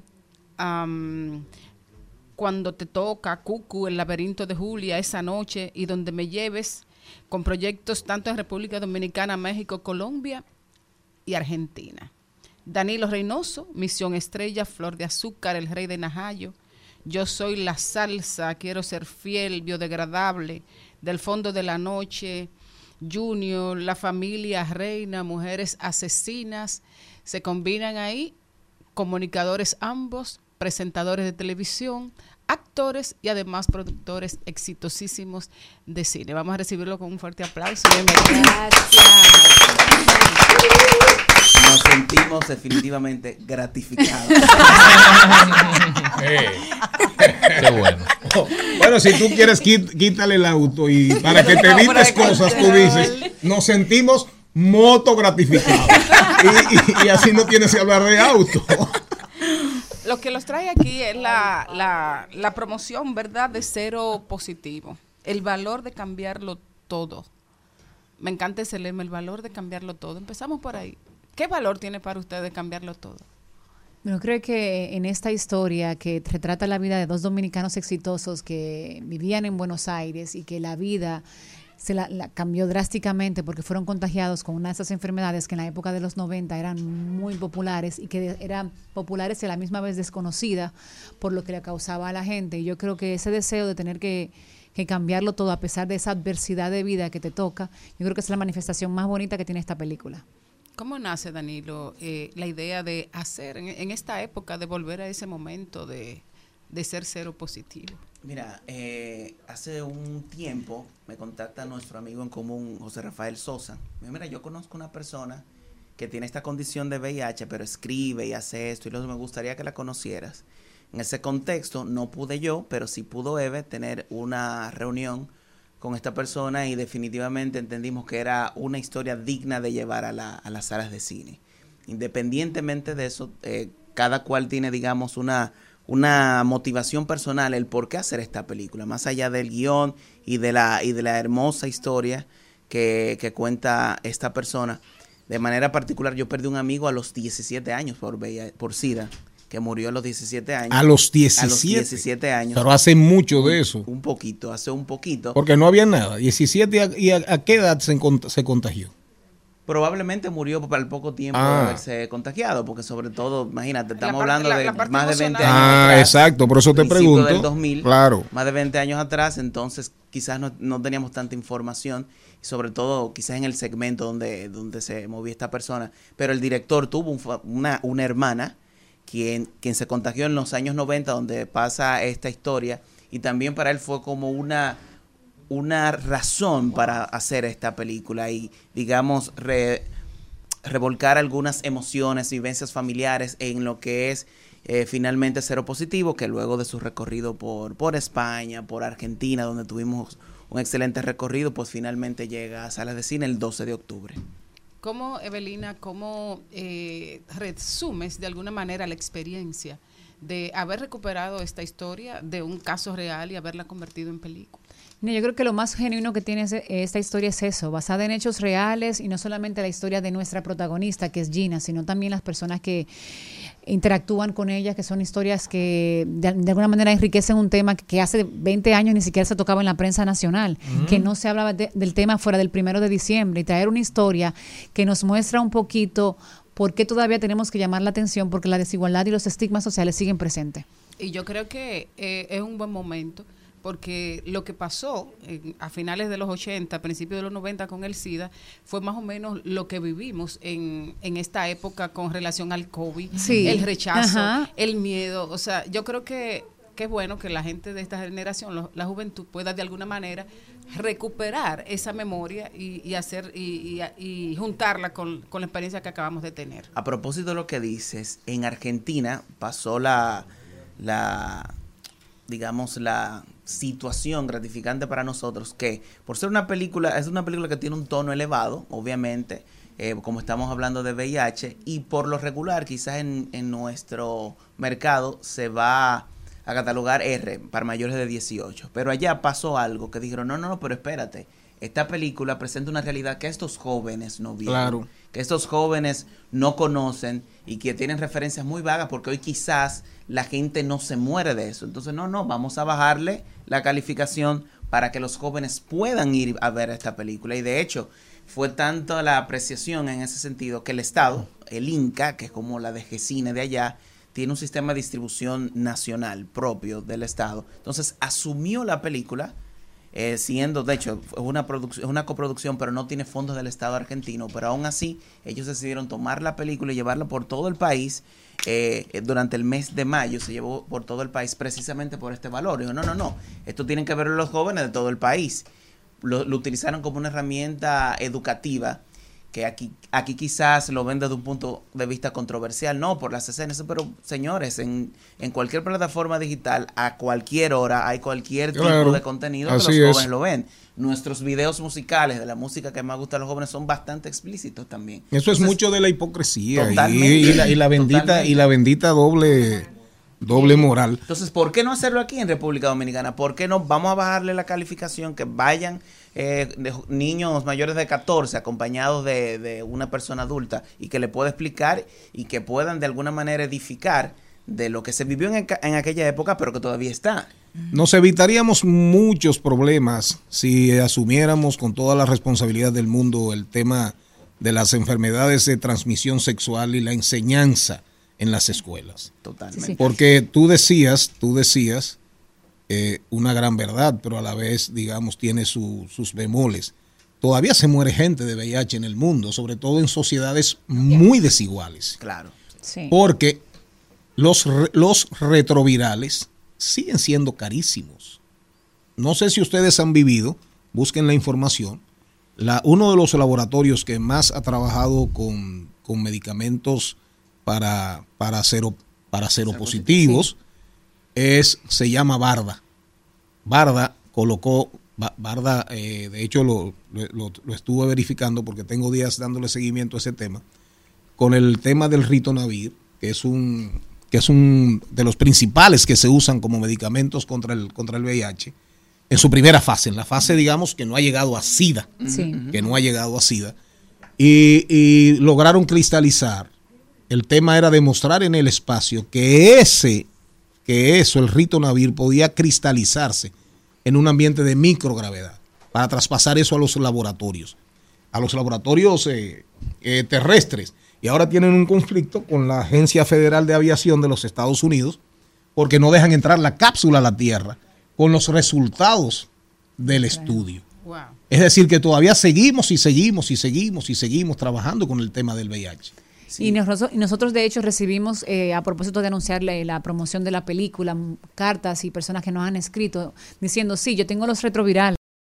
Repite, Ahora, sí. Repite eso, Evelina, de lo que pasó el COVID para personas con VIH. O sea, ya por tener COVID estábamos siendo rechazados en alguna parte de- del mundo. Pero imagínense lo que vivió las personas que tenían VIH, que también le dio COVID, tenían que ser asistidos en un centro médico que no fueron atendidos. Para serme un poquito más franco del caso que dice, una persona que conocemos fue a darse atención médica, como ne- se negó a vacunarse con su condición de VIH, la vacuna todavía sigue siendo un gran experimento.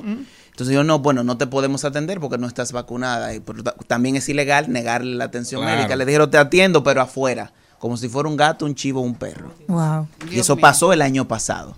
Jenny. Todavía el año pasado. Eso pasó Sí. el año O sea, pasado. ya fuera del, del del desastre. tema del COVID. Entonces son cosas que a raíz de, de la manera disruptiva en la cual nosotros anunciamos este proyecto, con lo que sonó en el metro, que fue una actividad de algunos jóvenes, que, lo hicimos, eso fuimos nosotros, para precisamente tener esta conversación, traer el tema a la palestra. De ahí hubo gente que gracias a Dios rechazó la, eh, la actividad, que era el objetivo, pero muchísimas personas en su ignorancia pues una actividad de 30 minutos en el metro con el objetivo, falso objetivo, porque era una dramatización de estamos recolectando firmas para eliminar los derechos laborales de la persona con VIH.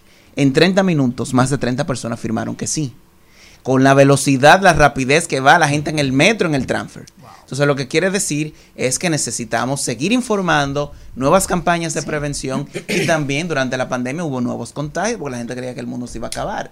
Entonces, debemos seguir hablando sobre el tema del VIH, como quizás otros temas también de, discriminación, también casos de, de, rechazos laborales. Te obligan hacer los análisis para, la, para contratarte a una empresa. Que, que, es ilegal. Que es ilegal. Algunas empresas ya si estás bajo tratamiento, pues te contratan, pero mucha gente sigue diciendo, desde que ven que tú eres eh, VIH cero positivo, pues te, te aniquilan la, la, oportunidad de tú conseguir un trabajo digno. Tengo una persona cercana que terminó yéndose del país, por eso, yo loco, no tengo cómo mantener mi familia aquí. Se fue. En el caso de ustedes que hablan de esta forma, ¿hay alguien que los ha ido apoyando? Porque yo fui una de las pocas personas que tuvo el privilegio, es decirlo así, a los 15 años, de que en mi Politécnico llegaron una persona con VIH. Y fue para hacer conciencia a ese grupo de adolescentes que estábamos en un barrio vulnerable. Yo estudiaba en Gualey. Y para mí fue educativo y yo era la primera que se sentó, le voy a decir aquí mismo, antes de comenzar la charla, al lado de la puerta, por si había que salir corriendo, iba a ser la primera, fui yo. Eso era. No, no, quiero hacer la sinceridad para explicarte. Y a medida que él fue, que tenía dos niños que habían sido antes, él habló que fue por la heroína que se contagió y luego de ahí que su esposa había muerto por SIDA, él tenía, él era VIH cero positivo. A medida que él fue avanzando, yo me fui acercando más, sin temor. Eh, por, por, lo, por la educación. ¿Ustedes han podido acercarse ya al Ministerio de Educación con esto? ¿Le han abierto las puertas aquí cuando han planteado este tema? Porque yo vi el, el, el tráiler y a mí me removió. Entonces me acordó esa parte. Mira, nos pasó algo curioso. Justo cuando hicimos esta película, tuvimos a los asesores correspondientes para, para llevarla a cabo la historia. Cuando la terminamos, que luego se exhibió en Argentina, como Daniel nos, nos contó, íbamos a sacar la campaña, nos acercamos a varias instituciones estatales y no estatales que trabajan de, mano muy de cerca con las personas del VIH. Cuando estuvimos, eh, enviamos las correspondencias adecuadas. De esas cuatro instituciones, solamente nos respondieron dos porque nuestro interés era que conocieran la película, que la vieran y que nos sumáramos en una ola para hacer visible un tema que prácticamente está siendo olvidado. Y las instituciones del Estado no nos apoyaron. Es así. No nos apoyaron. No, nos, nos, arremetieron, nos, tiraron con el cubo del agua y les dijimos, no, perdón, pero nosotros nos comunicamos con usted en tal fecha, tal hora, en tal fecha, tal hora, y en tal fecha, tal hora ustedes no han contestado. Se desapareció la conversación.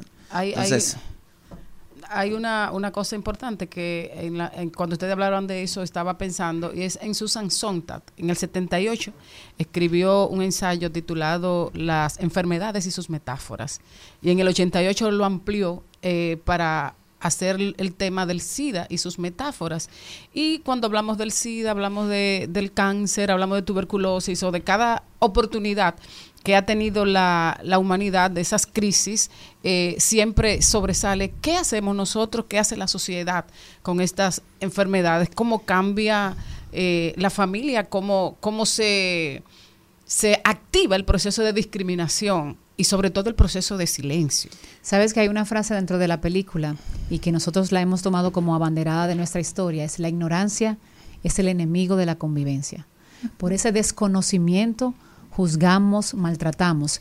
Y cuando tú hacías eh, referencia a que tuviste cerca a una persona con, con VIH en tu escuela, por ejemplo, yo formé parte de un programa que se llamaba Multiplicadores. Estoy hablando hace 25, 25 años, donde jóvenes iban a un lugar jóvenes que tuvieran facilidades con la comunicación, a recibir entrenamiento sobre las sobre relaciones sexuales, el VIH y el SIDA, y teníamos que convertirnos en multiplicadores dentro de nuestros centros educativos.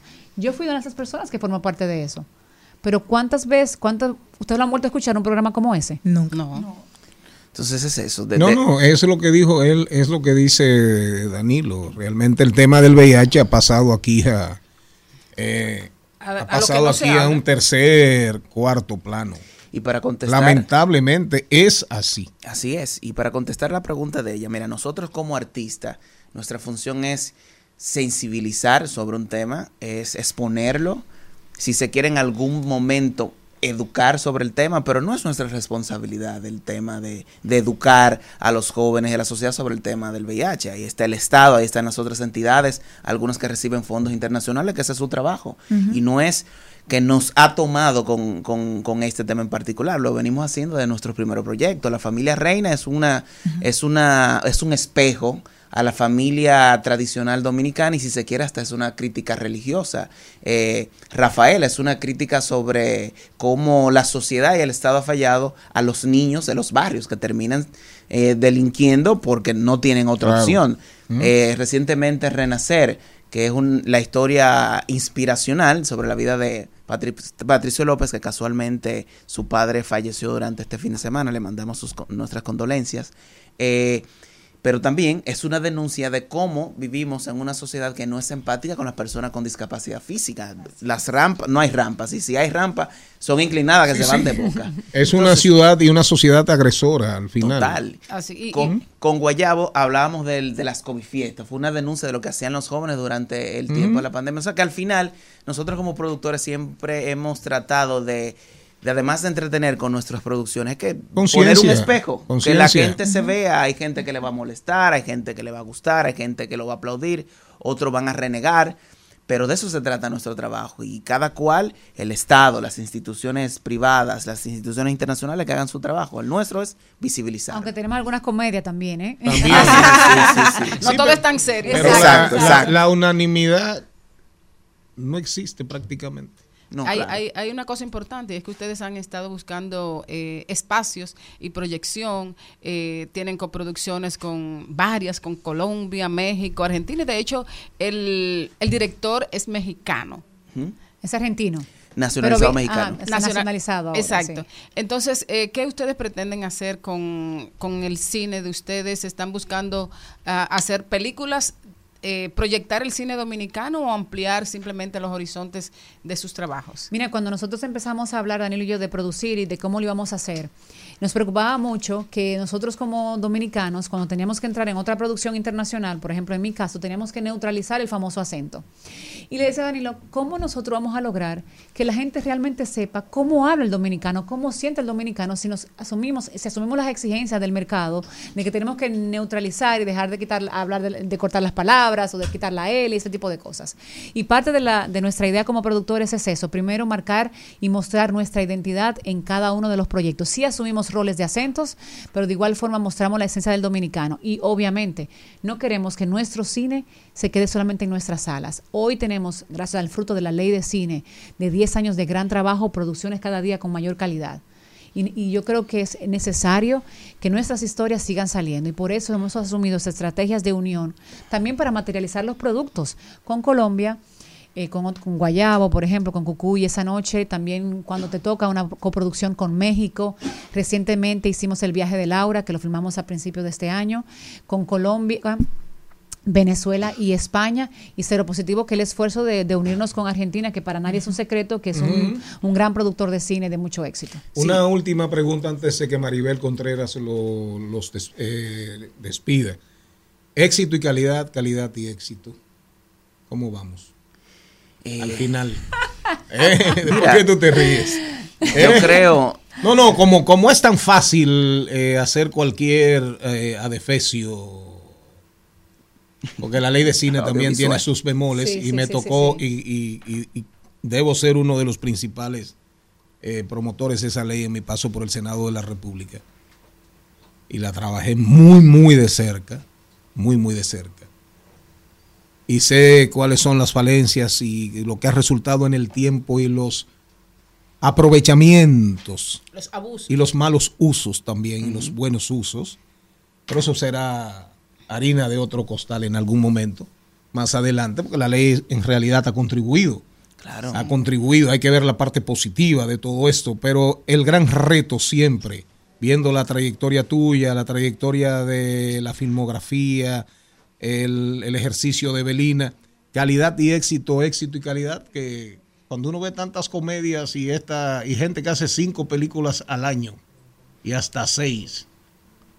Mira, eh, Yo creo que en sentido general la industria ha crecido muchísimo. La calidad es indudable. Cada vez estamos en los principales festivales del mundo. Eh, En los ganamos principales mercados en los principales internacionales mercados también. internacionales, en las principales premiaciones del mundo, o sea, eh, de, de habla hispana básicamente. Eh, por ejemplo, este año estuvimos en los premios Platino, nuestra primera nominación formal eh, con una actriz, con Magnolia Núñez. Entonces yo creo que, que poquito a poco estamos haciendo el trabajo que debe hacerse. Nosotros tenemos la ventaja de estar en contacto con otras industrias de la región. El hecho de que Cero Positivo se haya rodado en Buenos Aires definitivamente se refleja en la calidad de la Y le da un feeling. Le da un flow, un feeling que no lo vamos a conseguir en Un flow y un glow. Sí, Exacto. también. Si Así pueden, como un puede- pueden buscar el trailer oficial en, en- en. YouTube y en las redes sociales, nuestra, nuestra página, para que vean. Le da, y eso le, le da un valor a, a la película. Eso posibilita que se venda en otros mercados. Por ejemplo, ya es una película que se distribuyó en Argentina. Muy pocas películas salen del territorio dominicano. Entonces lo habrán visto, la cantidad que lo hayan visto en Argentina, pero ya estuvimos en otro mercado. Eso nos posibilita, por ejemplo, en competir que en los premios platinos por dos países y Así particularmente es, por una claro. categoría cine que hay una Claro. categoría que se llama cine en educación y valores fue acogida si no fue nuestra intención en un principio pero ha sido valorada de esa manera entonces son posibilidades hay muy buen cine creo que el menos bueno por llamarlo de alguna manera es el que se está haciendo menos y creo que la, que la ley ha sido un resultado positivo en muchos sentidos. Tenemos que el año pasado movió más de 15 mil millones de pesos. Eso es más dinero que la industria inmobiliaria en República Dominicana, que es mucho decir, porque lo que más se vende y compra es apartamento aquí. El cine movió más dinero que eso. Entonces ha tenido resultados positivos para el Estado, para la industria y sin olvidar que el objetivo principal que ustedes lo deben saber muy bien, es generar una industria. Si bien nosotros hacemos un buen cine, pero el gran negocio está en poder responder a las demandas de las grandes industrias, como lo hemos estado haciendo. Claro. El año pasado fueron 3 mil millones de la industria local, pero fueron más de 12 mil que vinieron de, producciones fuera, de del exterior. extranjeras. Y ese es el Siete propósito. producciones extranjeras y 46 dominicanas. Imagínate, pero cuatruplicó la cantidad eh, de, de la inversión, inversión, del claro. cine local. Y para hacer un comparativo, Mariotti y ustedes que me conocen de hace muchísimo tiempo, cuando se hacía películas antes, era una al año porque un grupo de locos ricos, como digo yo, decían, vamos a, hacer- vamos a jugar a hacer cine. Claro. Y hoy en día podemos decir que tenemos un catálogo de Tenemos trabajo. amigos ahí. Por supuesto. tenemos- Evelina lo dijo con toda la, con toda la buena fe del mundo. Entonces, te- eh, hoy en día yo puedo contar y decir, bueno, yo tengo 22 películas, fruto de ese trabajo, sustento de muchísimas ¿Y quién familias. te ve? Y, y fruto de ese trabajo que hoy tenemos una industria constante y, y que nos permite vivir realmente con tranquilidad. Excelente, gracias. Finalmente, eh, los felicito a los dos, felicito su trabajo y, y también su visión. Eh, Evelina, finalmente invita a la gente a que, a que los acompañe a ver Cero Positivo. Gracias. La verdad es que yo creo que esta es una historia que merece ser vista. Después de un esfuerzo de ser contada y tratada, yo creo que todo el mundo y sobre todo las mujeres deberíamos ver a esta, a esta Gina tratando de cruzar las barreras que la limitaron toda su vida para vivir bajo la injusticia y la discriminación. Así que todos están invitados a conocer esta historia y enamorarse de Cero Positivo el 12 de octubre. Un aplauso. Aprendan, aprendan, aprendan, aprendan. Usted tiene que seguir por ese camino porque el productor no puede, no puede dormirse. No puede dormirse. El que se mete en su estatus de confort le hace un hoyo al sillón y le hace daño a las popis. A las popis. Al mediodía, al mediodía, al mediodía con Mario y compañía.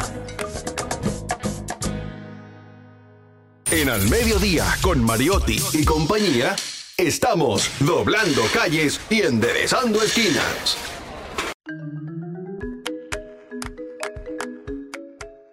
Aníbal Hermoso está con nosotros directamente desde Accidentes RD. Aníbal, ¿cómo estás?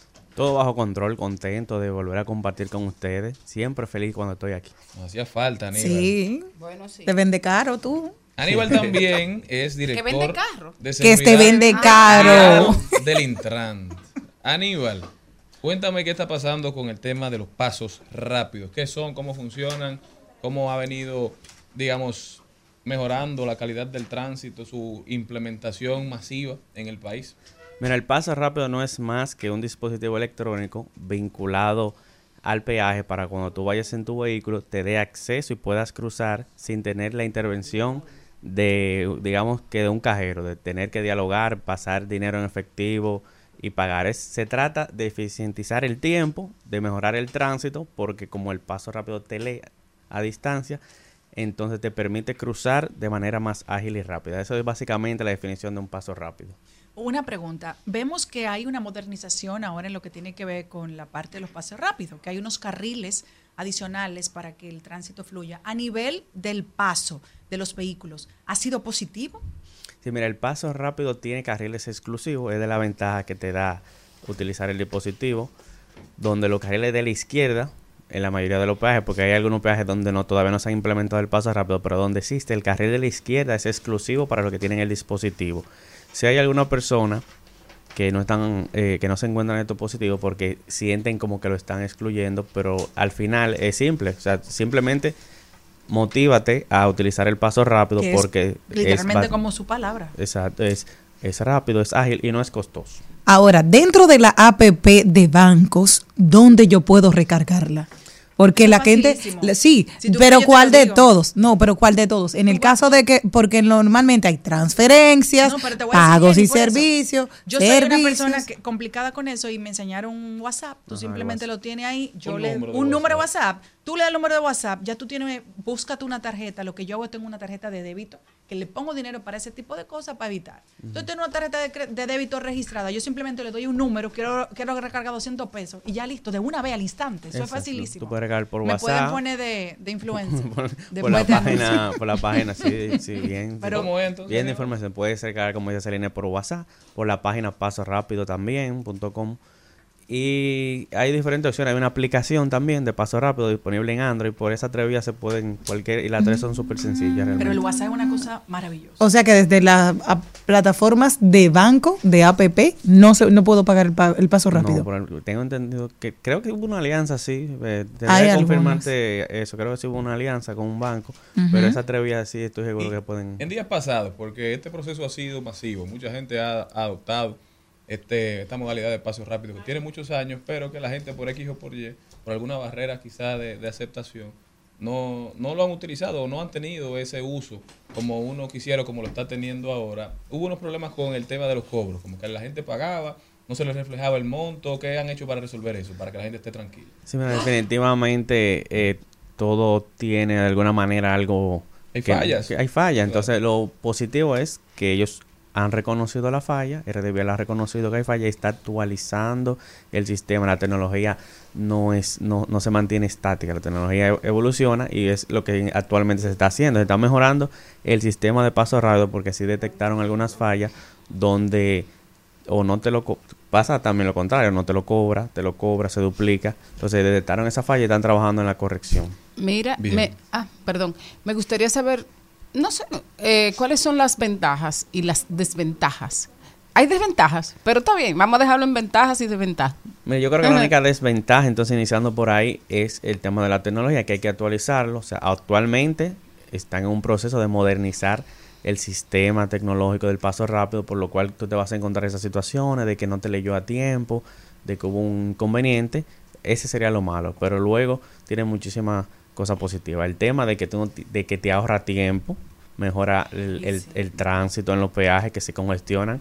De hecho, cuando yo utilizo el peaje, que cruzo por el paso rápido, que veo esa fila enorme de los que quieren pagar en efectivo, yo no le encuentro lógica a por qué no han dado el paso, porque el paso rápido cuesta 300 pesos, pero trae 250 pesos en, en dinero. O sea, te Digamos costó 50 pesos 50 porque te pesos al final te costó. Entonces, ágil. o sea, en la primera, en, en la primera. La Sí, tú- cuando tú lo compras por primera vez, trae ese, ese monto incluido. Entonces yo creo que obviamente es más positivo que, que quizá que eso que actualmente y que pasajero tiene de- negativo. No, y sobre todo si usted como yo, que muchas veces no tiene un Con peso ese en miedo, ese frío efectivo, que le da uno cuando se está acercando Ay, al peaje. sí. Tenga menos- su paso rápido. Sí, bueno, ese sería otro punto negativo que actualmente no está en todos los peajes. Por ejemplo, en el de la. Juan Pablo II, actual, no sea, no o sea, uno puede ir a un peaje y pasarle Samaná. 500 pesos y que eh, relléname ahí. No, no, tiene que no tiene que recargarlo por, por la vía de la, de la página, del WhatsApp ¿Cuál o de la aplicación. Déjeme darle el Pero, WhatsApp. de- Ahí por sí, el WhatsApp tú el puedes ver tu WhatsApp. recarga. Pero que no está en, en la de Samaná, en la autovía de Samaná todavía no está disponible. Exacto. Eh. unas cuantas más, pero, Bueno, que en semana nunca hay, ta- nunca hay tapón. pero en las principales más sí. en- Sí, esa. En la, sí, en la principal autopista A Duarte mí me gustó mucho la Américas. forma en que lo hicieron, y lo estoy diciendo desde el principio, porque para incentivar que la gente instalara el paso rápido no lo hicieron castigando a nadie, lo hicieron utilizando técnicas de economía del comportamiento, que lo que hacen es eficientizar los recursos, y lo que hicieron fue, antes habían solamente dos carriles para pasos rápidos exclusivos, y los ampliaron. Si eran ocho, ponían cinco, seis, que eran pasos rápidos, y dejaban dos, que era para el que pagaba con efectivo. Y entonces, ¿qué hacía eso? Que a la gente lo que lo incentivaba era adquirir el paso rápido, porque la diferencia es muy grande. Cuando usted paga con efectivo, en lo que le devuelven, en lo que le dan el cambio, en lo que usted espera, en lo que usted saca el dinero, tú puedes perder hasta cuatro o cinco minutos y esto se replica en el tránsito como un efecto mariposa. Y cuando usted pasa por el paso rápido, eso es un tema de dos, cinco segundos. Yo lo que pienso es que deben de poner para las personas que tal vez no se atreven a dar este cambio, porque tenemos, vivimos en un mundo que no todo el mundo le gusta la tecnología. Algo, no sé si tal un carril o, una estación como media expresa, que la gente en su propio vehículo, ahí mismo tú pagues, te cobren y te pongan inmediatamente el paso rápido antes de llegar al peaje, porque creo que podría ser positivo. Sí, podría funcionar que te pongan el paso rápido en el momento. Bueno, de hecho se hace en el momento que tú lo compras, hay un personal en el peaje que te lo instala, pero es luego Sí, que pero lo la logística para eso no es cómoda. Es decir, muchas veces no hay gente que está comiendo, eh, que tú das la vuelta. Es decir, deben de, como una promoción que hicieron el otro día, que se agotaron, que fue Sí, de- fabulosa. Sí, de- te, te iba a mencionar eso. De hecho, hubo una promoción en la cual era gratis. Sí, o sea, no tenía saldo, pero te obsequiaban el dispositivo totalmente Ah, lo sin costo. Todavía Hermano, no A mí me dieron- una pregunta. Gracias. Y que le he sugerido al director, al gran amigo director de, Re- de Vial, Jean Luis Rodríguez. Nuestro amigo. Y es que con el pago de la revista que se hace anual, de los impuestos ante DGI, que uno hace, es una obligación anual, ¿por qué no incluir y vincular el paso rápido a los vehículos, Eso a la placa del idea. motor? Para que así de una vez por todas, para enero del próximo año, todos los vehículos de la, de la República Dominicana que re- renueven su revista puedan contar con un paso rápido. El que ya lo tiene, que en la página de DGI o en el banco diga, no, mi código de, de eh, paso rápido es este. Yo también sé el mío, pero no lo voy a decir por aquí. No, bueno. Sí, ¿Qué te parece? Me parece una grandiosa idea. De hecho, eh, se está trabajando ahora la DGI con el tema de la placa delante y detrás, pero adicional va a tener un dispositivo como si fuese el paso rápido en el cristal, que a lo mejor lo están tomando en cuenta y uno no lo sabe, pero sí va a tener ahí mucha información de, de no haberlo tomado en cuenta, entonces vamos a hacer llegar la información que a lo mejor Porque tiene hasta otro efecto, vincular el paso rápido a la placa, que ya el Estado pueda verificar qué vehículo pasó por el peaje para tema de búsqueda, desaparecidos. O sea, Sí, esa parte sí. Es cuando- multifuncional cuando vincularlo. rápido, que tú te registras en la página, te pide esos datos. Eso sí está contemplado, el tema de la placa y los datos personales. Aníbal, y eso de la placa adelante y atrás, cuéntame de eso. Ay, qué bueno. Mira, la- eh, ¿Tendrá ya más estaba... costo? ¿Cómo se está analizando esa- ese tema? Mira, ya estaba en la ley 317, establecía que las placas deben ir delante y detrás. Entonces la DGI está trabajando en eso, está presupuestado, está todo planeado para este año, de que inicie todo eso. Pero entonces se empezaría a aplicar el año siguiente, donde si tú vas a tener tanto motores como automóviles, la placa delante y detrás y un dispositivo también parecido al paso rápido, que es el que el, el lector, el que va a leer electrónicamente los datos. Y se va a almacenar muchísima información valiosa y se va a actualizar entonces el parque vehicular.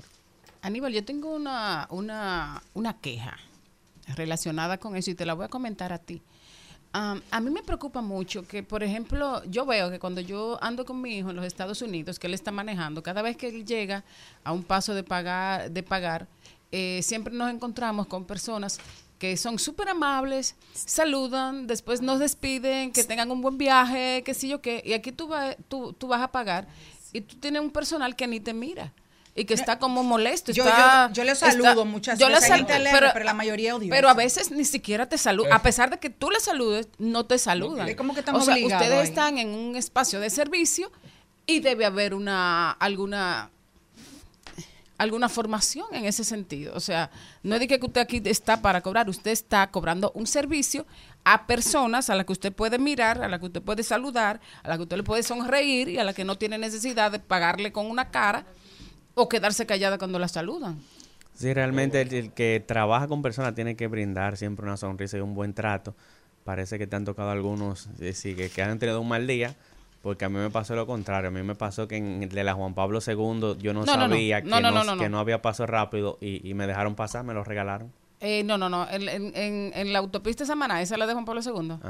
Cada vez que yo voy para Monteplata, ahí todo el personal es Pero- maravilloso, pero no todo es así. Cuando tú vas para el este o cuando vas para, para Y el con- Cibao, y hasta gente con, con tubi.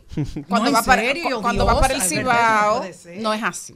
Pero eh, en respuesta a Maribel, y es porque me lo contaron hace días, RD Vial está sometiendo a todo su personal a un periplo de charlas y, y, y conversatorios sobre el tema de servicio al cliente, eh, relaciones interpersonales, inteligencia emocional, porque son muchas las situaciones que ellos viven ahí, de gente que ten- no teniendo pasos rápidos se mete, o sea, vive en un con- constante estrés también por el mal manejo de los dominicanos. Entonces, tiene que haber una colaboración del personal, pero también del público. Sí, importante eso que tú mencionas, de que se mantengan educados sobre cuál es el carril que le corresponde. Nosotros hemos trabajado con RD Vial en campañas para que entiendan que el paso rápido está pintado y bien señalizado y no se metan en el carril si no tienen su paso Y rápido. que verifique ¿Tú su balance. Hay que fe- quiero felicitarlos porque no sé actualmente, pero sí ya habían eh, personal del Intran o del Intran, ¿verdad? Lo que ponen multa ahora, no son DGC. Poniéndole multa al que estaba en el carril Sí, que no tenía. Eso está muy Ahí está. Aníbal Hermoso con nosotros, siempre arrojándonos luz y trayendo información sumamente valiosa. Aníbal, ¿cómo puede la gente continuar esta conversación contigo? Pueden seguirnos a través de las redes sociales, a través de accidentes, rayita abajo, RD. Gracias Aníbal y gracias a ustedes por habernos acompañado. Hasta mañana, mi gente, si Dios quiere. Hasta, aquí, Mariotti y compañía. Hasta aquí, Mariotti y compañía. Hasta mañana. Rumba 98.5, una emisora RCC Media.